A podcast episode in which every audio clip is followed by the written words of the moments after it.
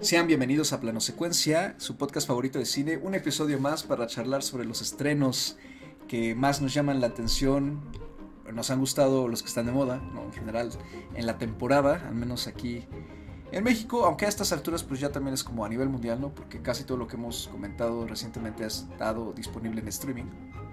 Seguimos en pandemia, entonces el streaming es como la, opción número uno ahorita ya con tanta oferta que hay de plataformas. Y pues toca hablar de una animada. Otra vez ya, ya hemos empezado a tocar también las animadas por aquí, ya hablamos de World Walkers. Y para eso, eh, nuestro panel regular está más que preparado. Como siempre, está con nosotros Anita Escárcega. ¿Cómo estás, Ana? Hola, muy bien. Muy contenta de estar aquí otra vez con ustedes. Perfecto. También está con nosotros Andy Saucedo. ¿Cómo estás, Andrea? Hola, ¿qué tal? Pues muy bien, muy contenta. La verdad es que, bueno, hablando de cine, casi siempre estoy contenta. O sea, a, pesar de, de, que no siempre te guste o no te guste la película, al menos en mi caso, sí, sí estoy contenta. Es que hablar de cine nos pone a todos de buen humor, ¿no? Incluso si la película no es muy buena, como nos ha pasado en algunos episodios recientes. Yo soy Carlos Ochoa, de nuevo gracias por reunirse con nosotros digitalmente, en donde sea que estén, a la hora en que, a la hora en que estén y en el lugar en el que estén. Y pues la película que nos concierne en este episodio es la que ven en el arte del, del programa, Luca, la entrega más reciente de Pixar, distribuida por Walt Disney Studios. Está dirigida por Enrico Casarosa, que es además su, su, su ópera prima, digamos, su primera película como director. Él es el director de un corto el director y guionista de un corto eh, animado bastante bonito que se llama La Luna, es desde el 2011, y es además también el principal dibujante detrás de Piper, que es un corto de eh, pajarito en la playa, muy bonito que está disponible en Disney Plus. No, sé si La Luna está disponible en Disney Plus, pero Piper sí. Y bueno, esta película está escrita por Jesse Andrews y Mike Jones, y el elenco de voces incluye a Jacob Tremblay, Jack Dylan Grazer, Maya Rudolph, Jim Gaffigan, Peterson, Marina Masironi y Sandy Martin. Anita, rápidamente cuéntanos de qué trata Luca.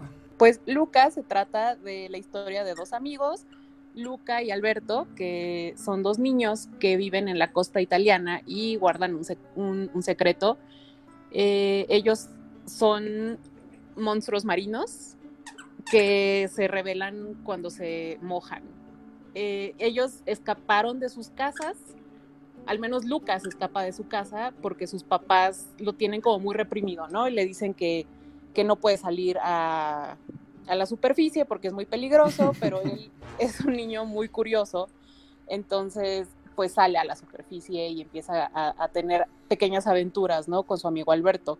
Eh, se escapan de, de, esta opresión de sus papás y pues conocen a Julia, que es una niña que, vive en el pueblo más cercano, y se inscriben en una carrera, porque lo que quieren, su sueño en la vida es comprarse una Vespa.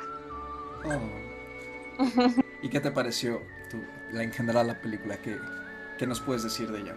Pues mira, en general la película no puedo decir que no me gustó. La película me gustó, la disfruté. Es una película pues muy linda. Retrata una una amistad muy bonita entre estos niños y creo que ese es el mayor valor que yo le veo a esta película.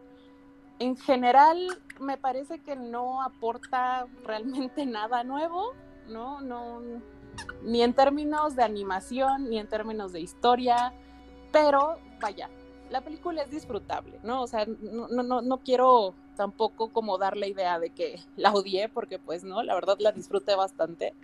Pero sí siento que, realmente, pues vaya, no aporta realmente nada, ¿no? o sea, es una película que siento que quisieron, quisieron meterle como un trasfondo cultural, ¿no? En, en, la costa italiana, ¿no? Con, con, cierto modo de vida que podemos ver, ¿no? En la película. Pero creo que se queda muy corto, no, no, no sé, o sea, por, por momentos me, dio la, sensación de que querían hacer un poquito como lo que hicieron con Coco, pero, pero con la cultura italiana y realmente pues no, no me dejan mucho, creo que se queda bastante corto si es que esa era su intención. Entonces, pues vaya, yo me enfoco en, la, en, lo que es en sí el, el centro, el corazón de la película, que es la amistad de estos niños, ¿no? Pero creo que hay cosas que me sobran, hay cosas que, que no me parece que tengan relevancia, ¿no? Como el simple hecho de que sean monstruos marinos, ¿no? O sea, que, que parece ser algo muy relevante, pero que al final no tiene ningún peso. No sé si ustedes qué opinen al respecto. Yo estoy de acuerdo con Anita. La verdad, hay cosas que se diluyen, ¿no? De, de, la película o que se tocan muy por encima. Y creo que también es por el tiempo, ¿no? Al final es una película corta, al menos a mí se me hizo que todo pasa muy rápido, ¿no? O sea, que, que el planteamiento eh, y el desarrollo, ¿no? De, de la acción es tan conciso que no da tiempo de desarrollar muchas cosas que podrían haber sido interesantes. Y creo que, como dice Ana, también tiene mucho que ver con esta apropiación cultural que ahora hacen, en este caso de Italia, ¿no? Y que al final, al menos a mí, la verdad, no me aporta nada que, hayan hecho eh, la historia o la historia se desarrolle en Italia, porque al final caen en, en lo que ya había yo mencionado en, en algún momento, ¿no? Eh, creo que no parten de cero, no les hay cierta cierta carencia ahí incluso a lo mejor de imaginación no entonces es más fácil apropiarte de una cultura apropiarte de, de sus elementos de a lo mejor de usos costumbres em, animales yo qué sé no y poderlos eh, pues a partir de ahí dar la historia no o centrar ahí la historia eso me parece que también aquí está muy a propósito, está muy hecho porque pues ya no tengo que pensarle mucho, ¿no? Tengo una villa italiana, una ciudad pegada a la costa, este, les pongo nombres italianos, eh, pongo la pasta, pongo una vespa, o sea, tomo esos elementos que ya existen, que ya están para mi historia, ¿no? Y me sirve como para vender y para darle la cara, ¿no? A diferentes eh, historias que yo ya tengo hechas, ¿no? Así como, como dijo Anita, ¿no? Como Coco con la cultura mexicana, pues nada más fue venir y tomar elementos y ahí yo me pongo a hacer una historia, pero ya está todo hecho, ¿no? O sea, ya no tengo yo que, e incluso eh, a nivel visual, que desarrollar mucho, porque todo eso ya existe, ¿no?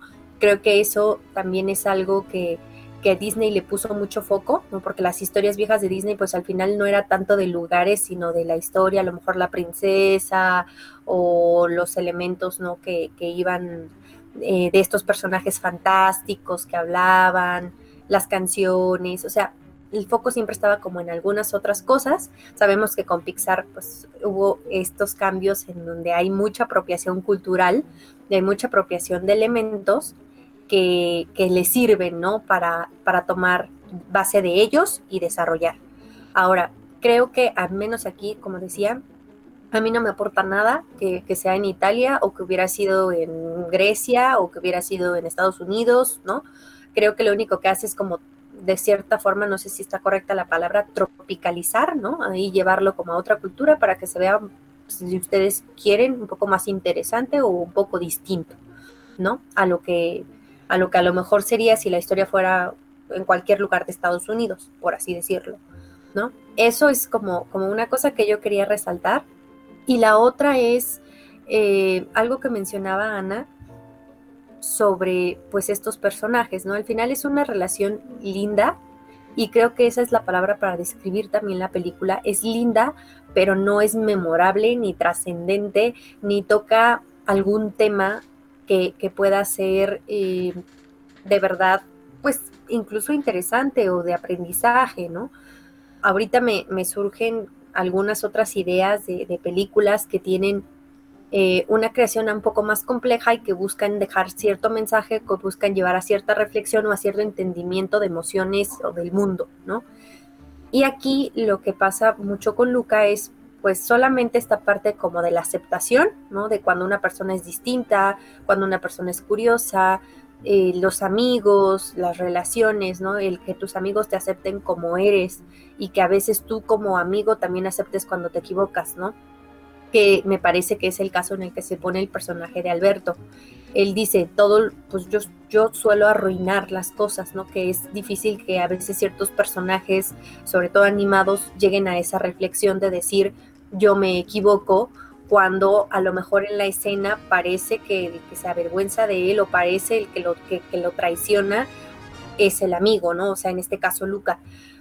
Se presta interpretación, claramente a lo mejor es desde, desde mi punto de vista y como yo la sentí, pero cierto, siento que tiene sí ese elemento, ¿no? Que podría haber sido un poquito de desarrollo trascendental como de mensaje, pero que al final sí se queda un poco corta por la velocidad a la que va la historia y la película, ¿no? O sea, hacia ese desenlace que en teoría pues es un desenlace predecible, ¿no? Porque toda la película se centra precisamente en llegar a un punto en donde sabemos de cierta forma que tiene que resultar bien, ¿no? Que, algo bueno va a pasar, porque la película tiene, tiene ese aspecto de, de cierta lindura, ¿no? Con, con los personajes y con la historia para complementar ahí nada más, yo diría que me gustó, o sea, no me encantó, les digo, no me parece algo trascendental o memorable, pero pues en 90 minutos, 93, 95 minutos que, que, disfruté, que no requieren mucho de mí, ¿no? Y que es más bien como dejarte llevar un poquito ahí por las imágenes y por los diálogos y por lo que está pasando en escena. Y que pues a lo mejor algo para, para familia pues encaja muy bien, ¿no? Para, para cierto mood y cierto momento. Pensamos similar, miren.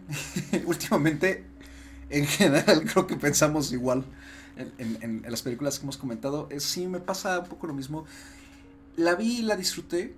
Eh, a ratitos sí me aburrió un poco, sobre todo su primera media hora, ¿no? Creo. Hay algo extraño ahí. Eh, creo que en general está bonita, sería la palabra con la que yo la describiría. Entiendo perfectamente por qué Disney sí la está tratando como si fuera un estreno menor, al grado de que está cobrando por otras cosas y por esta no. En ese sentido también entiendo un poco el disgusto ¿no? de los animadores de Pixar, porque que la película se sienta más simple, temáticamente hablando sobre todo, no significa que sea menor. creo que es una simpleza engañosa y lo que comentan ambas de este discurso sobre la amistad, aceptar a los demás, eh, lo que significa ser amigo, entablar también nuevas amistades, creo que está, está bien, está bonito y, siempre es un discurso necesario. Yo creo que para, para a, mí lo que no me... Lo, lo, que yo veo en Luca es que tiene dos personajes bastante buenos, dos, dos protagonistas bastante buenos, con una relación y una dinámica bastante buena, atrapados en una historia muy reciclada, muy de fórmula y creo que eso la deslustra muchísimo. En particular porque la primera media hora la, eh, eh, yo también la sentí muy la sentí en particular muy acelerada. Siento que estamos brincando mucho y como que no logro encontrar bien exactamente qué tono quiere usar ni qué historia quiere contar. Y a partir de que llegan a la, al pueblito este, creo que se, se establece un poco mejor, pero insiste tanto en querer apegarse a la historia que tiene ya planeada y que nada más sea eso y a esa especie de fórmula que creo que desperdicia muchos momentos en los que sí se podría haber ido por una tangente distinta. He leído comentarios en las redes de que pudo haber sido una película o la película más Ghibli de Pixar. Y creo que no están tan desencaminados porque Estudio Ghibli sí nos ha puesto a esos personajes y tramas que parecía ser que no van hacia ningún lado y es más como de reflexión, muchas cosas, ¿no? los procesos de los protagonistas. Sí veo las bases de eso aquí. Me gustó mucho sobre todo el conflicto que se empieza a armar entre Alberto y Luca una vez que entra Julieta a la, a la ecuación y también cómo se va desarrollando la relación entre Julieta y Luca. Pero lo que a mí cada vez me empezó a estorbar más fue lo de la carrera, y no solo la carrera en particular, el villano que nos ponen. Esa necesidad de tener un villano a fuerzas, porque si no hay villano, entonces la como que la fórmula no funciona y es a lo que la gente está acostumbrada en general, ¿no? La audiencia necesita como un villano, porque si no la historia parecía ser que no va hacia ningún lado y, y, y como que seguir esta especie de camino de los héroes, ¿no? Y creo que esa es su principal falla, por así decirlo, ¿no? Que termina cediendo ante esa convención cuando creo que no se necesitaba un villano. Y si ibas a poner un villano, eh, me parece un poco ridículo poner a, uno, a un hombre claramente adulto este, tratando de, pues no sé, de ser bully con los niños. O sea, a lo mejor, eh, mientras la veía yo lo pensé y dije, creo que pues es igual como para reflejar a veces estos momentos muy frustrantes cuando eres pequeño y un adulto no te... Eh, eh, pues no sé, o sea, te cae mal, ¿no? Sientes que el adulto es un obstáculo que te impide hacer algo, ¿no? No sé, tipo el, típico adulto que está en, el columpio y, está ahí sentado y no se quita y yo soy pequeño y quiero usarlo, ¿no? Pero de todas maneras me parece como muy exagerado irme por ahí. No, sé por qué no pusieron en todo caso a niños bully, ¿no? como, como villanos. Y como que son ese tipo de detalles los que hacen que al final esa, esa simpleza pues tampoco luzca, ¿no? Esa aparente simpleza no, no, no luzca y se sienta como hasta infantil. Creo que es la película más infantil que nos ha dado Pixar últimamente. También siento que no aprovecha muy bien su mundo. Y como decían a este aspecto de los monstruos, creo que no aporta nada. y justificaría todo lo de la el setting italiano porque el director es italiano y a lo mejor sí es una especie como de carta de amor hacia su infancia. Pero en ese caso entonces lo que más me sobra a mí es lo de los monstruos. Creo que no, no, no, juega un gran papel, pero digamos que es el aspecto fantasioso ¿no? con el que eh, juega Pixar esta vez como lo ha hecho en otras películas.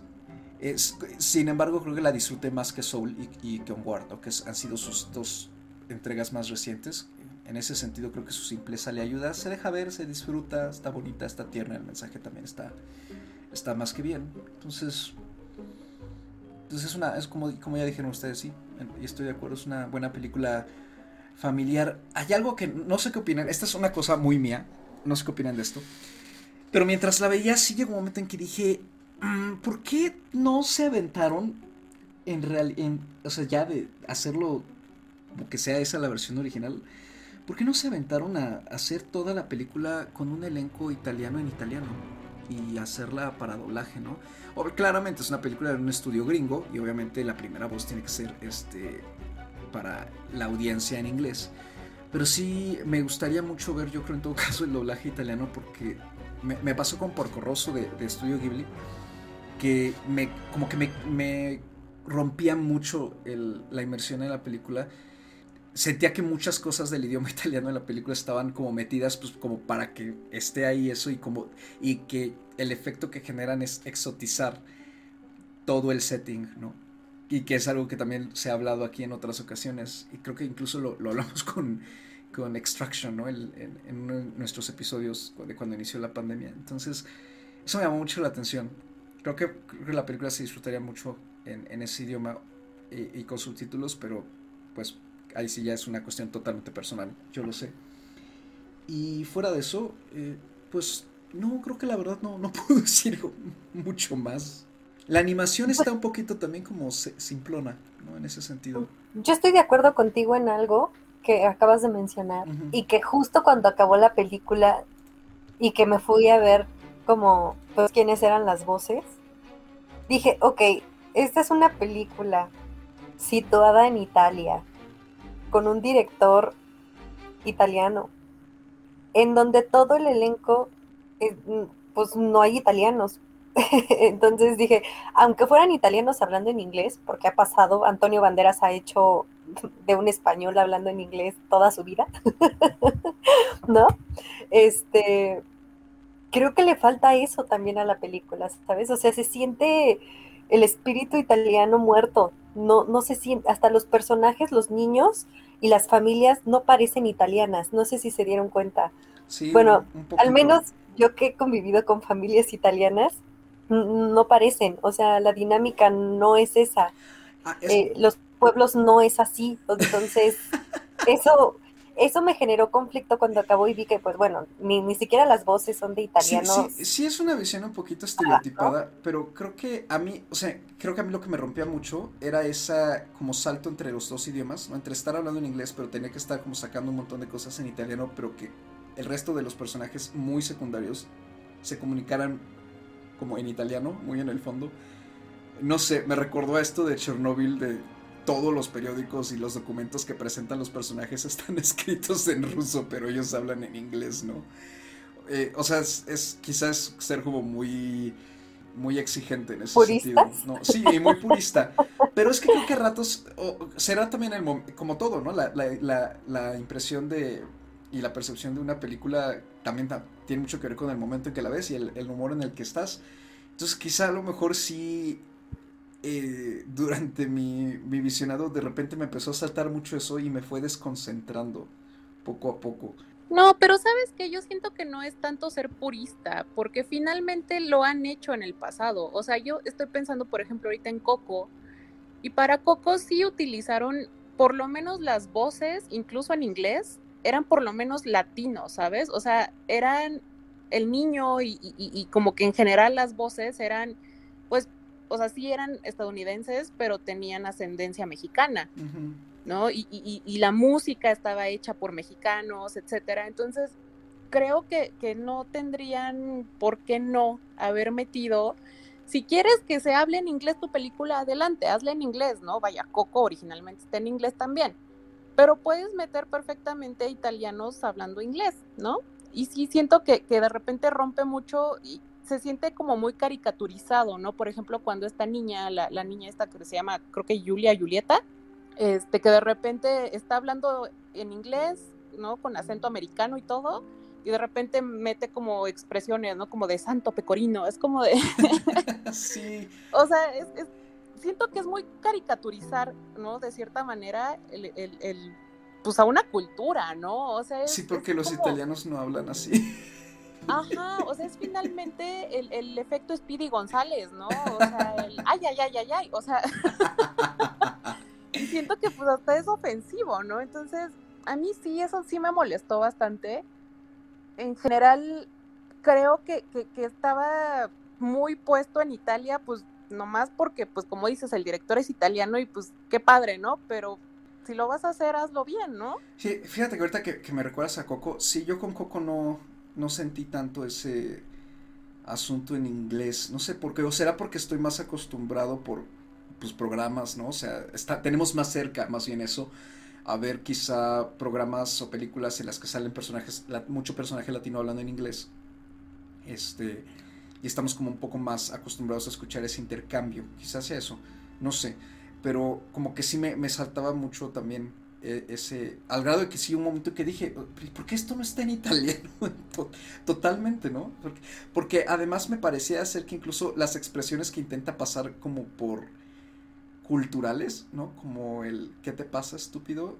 No me parecen expresiones normales, cotidianas, reales, naturales, más bien. Sí, ¿no? Justo lo que les digo, siento que falta, o sea, el espíritu italiano. No se siente que, que, estés hablando de Italia. El retrato no, no es, si bien hay clichés, ¿no? Están tomando frasecitas y o la vespa, la, vespa, y la vespa Ajá, ponen la, pasta, la vespa, este, los nombres, ¿no? No se siente. Y con Coco sí se siente el, corazón mexicano, si lo quieres sentir así, un sabor mexicano. A lo mejor incluso con otras, este, no sé, a, lo mejor yo lo siento así y ustedes no, pero por ejemplo Isla de Perros, yo sí le siento como a pesar de que ahí sí se mezcla el idioma, ¿no? Entre el inglés y, si no me equivoco, es japonés este, sí se siente el espíritu japonés ahí adentro, o sea, y no necesitaron mostrarme Japón, ¿sabes? de hecho, lo que rompe mucho en Isla de Perros es este personaje gringo, ¿no? Y las dos, tres secuencias como que sí están así medio agringadas, que sacan mucho de la... Sí, o sea, no necesitas que tu película se hable en el idioma, aunque sí se, es preferible, ¿no? O como, como lo mencionan con Coco, que los actores o los que doblan eh, pues son de origen latino, sí se siente, ¿no? También sí le dan cierta calidez, cierta entonación, eh, tienen cierta familiaridad, ¿no? Con, con, con las frases, con las palabras, con las expresiones.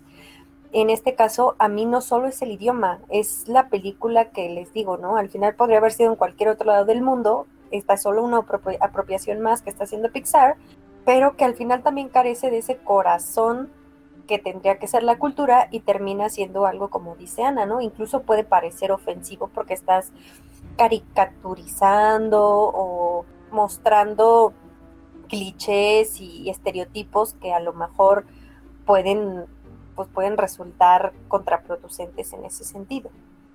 Quizá en todo caso la diferencia con Coco es que la historia de Coco sí es una historia muy ligada a algo muy esencial de la cultura mexicana, ¿no? que es el Día de Muertos. E incluso todo su elemento fantasioso, que es este, el mundo de los muertos, pues de cierta manera es una creencia, ¿no? de hecho, de, de, nuestra cultura. Eh, y es algo que sí tenemos muy vivo en ese sentido eh, durante esa festividad en particular. Entonces, sí hay como una mayor una, eh, como que se siente más viva la cultura a través de la historia de la película, ¿no? Incluso si está hablada en inglés. Y acá, pues, pues no. no, no, yo, al menos para mí la historia no tiene mucho en sí solita, no, no tiene algo que la haga netamente italiana, que justifique el uso de la cultura italiana. En todo caso, ganar la Vespa, pero no me parece que sea una, eh, pues algo lo suficientemente fuerte para respaldar eso. A mí, ¿sabes? Lo que más me molestó, o sea, el, el hecho de, como, como tú mencionaste, Carlos, ¿no? El hecho de que la película esté colgándose, ¿no? De, de cierta forma de, de, pues de una parte de la cultura italiana, o por lo menos de la geografía italiana. O sea, sí lo noto como totalmente irrelevante para la historia, pero como dices, ¿no? O sea, se justifica porque, bueno, que el director es italiano eh, incluso lo, lo, que mencionas sobre lo del villano, ¿no? Eh, sale sobrando, sí, pero vaya, tampoco me, me, sobra tanto como el hecho de que sean monstruos marinos. O sea, me parece que es totalmente irrelevante a la película, ¿no? O sea, pasamos la primera media hora de esta película, que además es muy cortita, pasamos la primera media hora viendo la, la, dinámica familiar que tiene este niño monstruo, ¿no? Que que vive en el mar, ¿no? Con sus pececitos. Y después de esa primera media hora realmente no hay ninguna relevancia a la historia, o sea, no hay una relevancia real de que sean monstruos marinos, ¿no? Incluso al final, cuando el pueblo descubre que son monstruos marinos, no pasa absolutamente nada, ¿no? O sea, todos están como que dispuestos a lincharlos y después la niña dice, no, déjenlos, son mis amigos, y ellos de que, ah, ok, o sea, no sé, o sea, a mí eso me, tengo que decir que sí me molesta bastante de la película porque creo que es un pretexto por meter este elemento fantasioso muy a fuerzas y muy innecesario.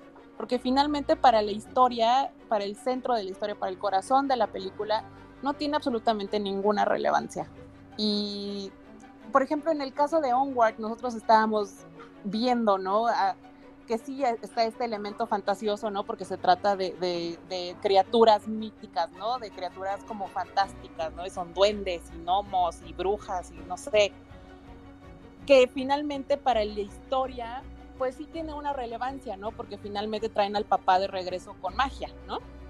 Pero en este caso, realmente no sé si ustedes vieron alguna relevancia del hecho de que sean monstruos marinos.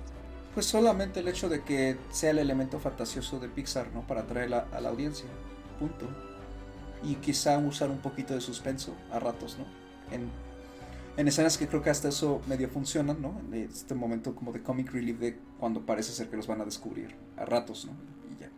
Yo estoy como Ana, la verdad no me funciona porque además esto, esto como dice Ana, de, de los minutos que nos dan viendo su dinámica familiar, la verdad es que no es una dinámica familiar especial, pues como que hubieran desarrollado algo muy de criaturas, ¿no? De, monstruos marinos o algo así.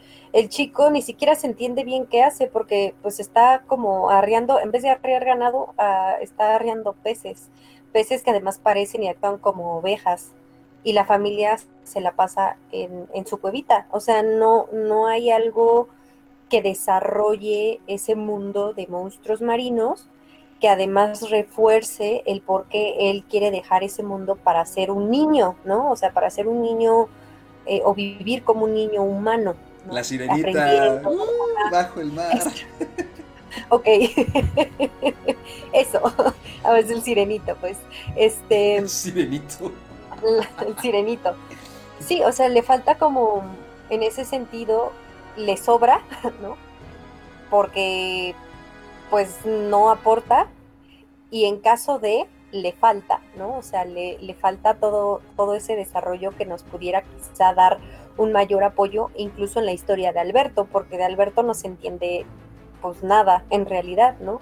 Él es un monstruo marino de la misma edad, niño como Luca, que vive fuera de, del agua, o sea, que, que, vive solo, ¿no? Y que pues tiene una historia triste, pero pues tampoco es que, que el ser monstruo marino le aporte algo a él, ¿no?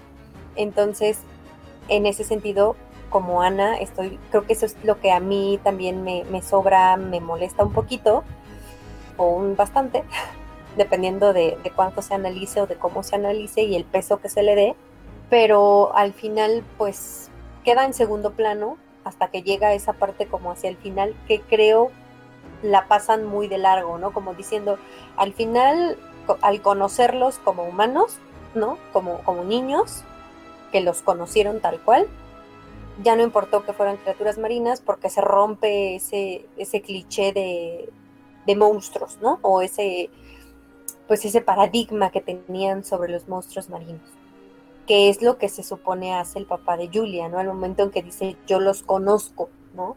Entonces, mmm, lo pasan de largo y eso hace todavía más notable que no importa y que solo está con el pretexto de marcar la diferencia, ¿no? De que estás marcando seres diferentes que no son aceptados, que son de cierta forma inadaptados, eh, incluso dentro de, de, su misma especie, y que al final se integran, ¿no? Porque, lo, porque los aceptan. Entonces, mmm, como que sí, entiendo, entiendo también la, la disyuntiva aquí de, de Anita, porque también me pasó, pero al final eh, sopeso que los personajes me agradan. El personaje de Luca me agrada bastante y el de Julia también. El, el otro como que les digo, sí, lo siento un poco incomprendido, pero me gusta la, la autorreflexión. Me gusta que no es como, o sea, que es como la contraparte un poco de Luca, ¿no?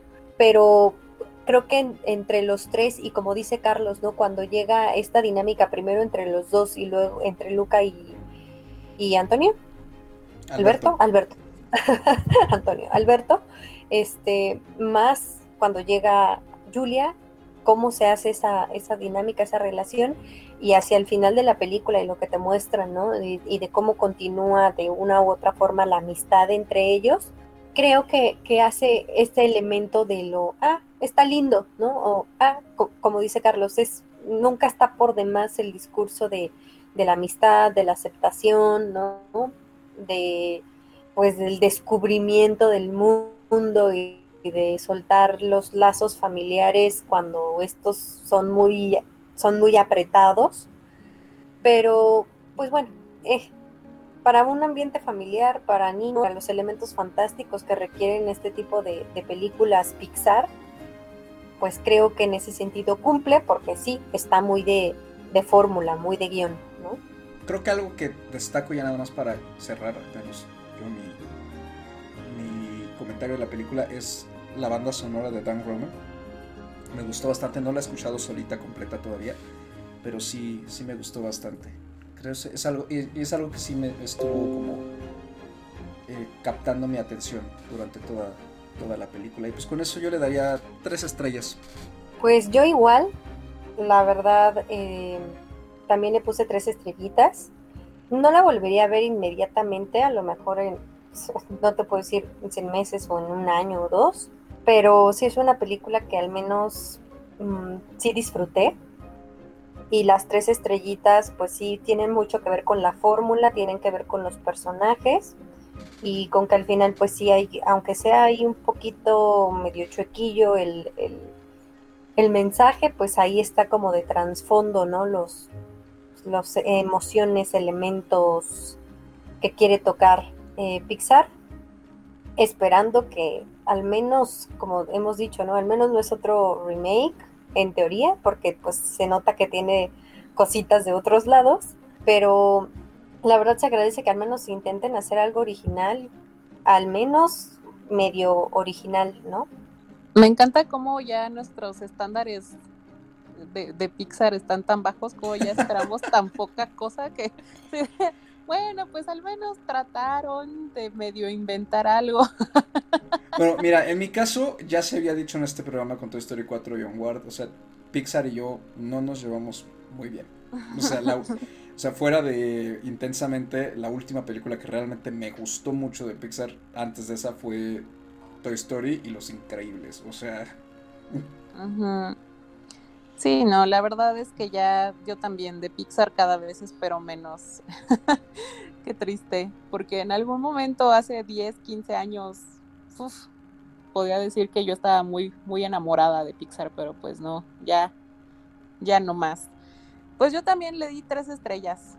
Vaya, me parece que es una película entretenida, es una película muy bonita, es no sé tampoco si la volvería a ver, a lo mejor cuando la pasen en la tele, ¿no? Así como pero pues vaya, cumple con lo que debe cumplir, ¿no? O sea, no, no me, a mí no me aportó absolutamente nada nuevo, pero está bastante disfrutable. Entonces, pues sí, le dejo sus tres estrellitas. Y pues con eso cerramos nuestra breve discusión de este nuevo clásico de Pixar. La recomendación del día de este episodio, ¿a quién le toca?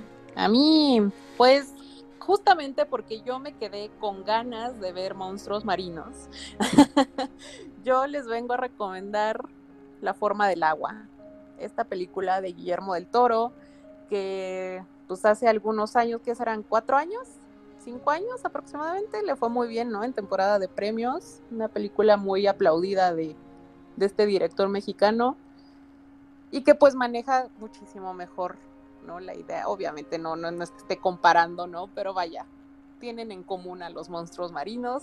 Entonces, pues esa es mi recomendación. Me parece que la pueden encontrar en Cinepolis Click. Perfecto. Y si no, también la pueden comprar en Blu-ray, en DVD. Este, con eso cerramos. Ah, bueno, no, antes como siempre, ¿dónde nos podemos encontrar? Nos pueden encontrar. este, a mí me pueden encontrar en Twitter como Mr. arroba Mr. Carlos Ochoa, con el 8 en dígito y una A minúscula. Anita, ¿dónde te podemos encontrar a ti? A mí me pueden encontrar en Twitter o en Instagram como arroba animalceluloide. ¿Y Andrea?